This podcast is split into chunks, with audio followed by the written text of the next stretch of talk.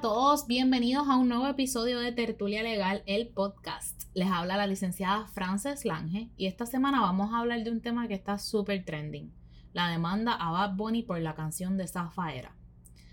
La semana pasada se presentó en el Tribunal Federal del Distrito Central de California una demanda en contra de Benito, Rimas Entertainment, Joel y Randy, así como varios artistas más del género urbano por parte de la empresa AOM Music. Dicha demanda, lo que en esencia está alegando, es que Benito y compañía violaron los derechos de autor de tres canciones adscritas al trabajo colectivo de DJ Playero, para la cual no se obtuvo licencia ni autorización. La empresa AOM Music es la propietaria de los temas en controversia luego de habérselos adquiridos a BM Records en el 2020.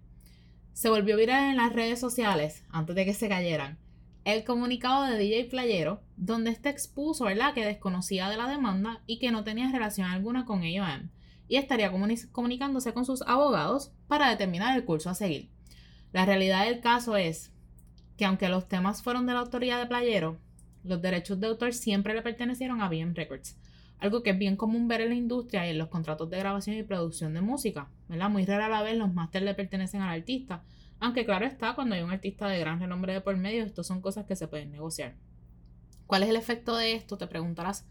Pues bien, que quien puede reclamar por los derechos de autor, además de venderlos, cederlos, transferirlos, licenciarlos, etc., es el dueño de estos, aunque no necesariamente sea el autor.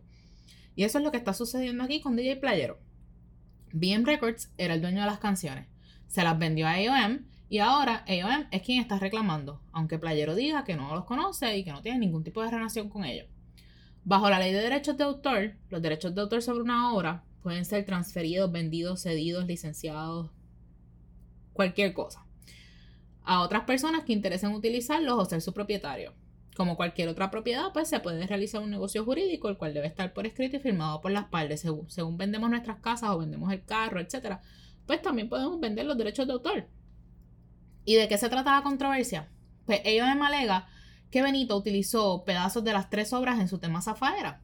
Dichos pedazos son estrofas o versos pequeños que existían anteriormente en las canciones de Playero. En la industria musical esto se le conoce como sampling, que es la práctica de tomar porciones de una grabación y utilizarlas en una nueva grabación. El problema es que se hizo sin el consentimiento de su dueño. El problema radica en que hay una creencia popular, por llamarlo así, de que si un pedazo es corto de la canción pues no hay problema y no hay que pedir permiso. Y esto, mi gente, no es cierto.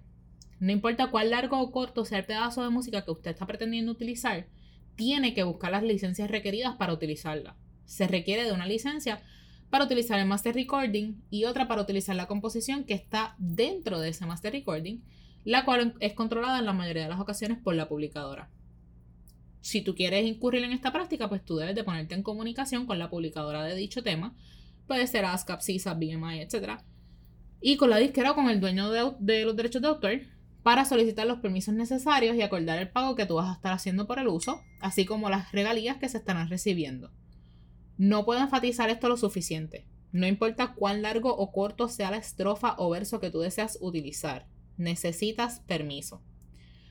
Aquí donde tú tienes que agarrar ese teléfono, sacar una cita con un abogado de propiedad intelectual para que así cuando esa canción sea un hit, tú no tengas que pasar por este mal rato.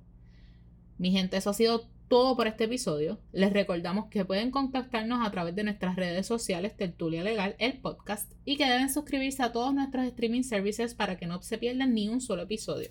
Hasta la próxima.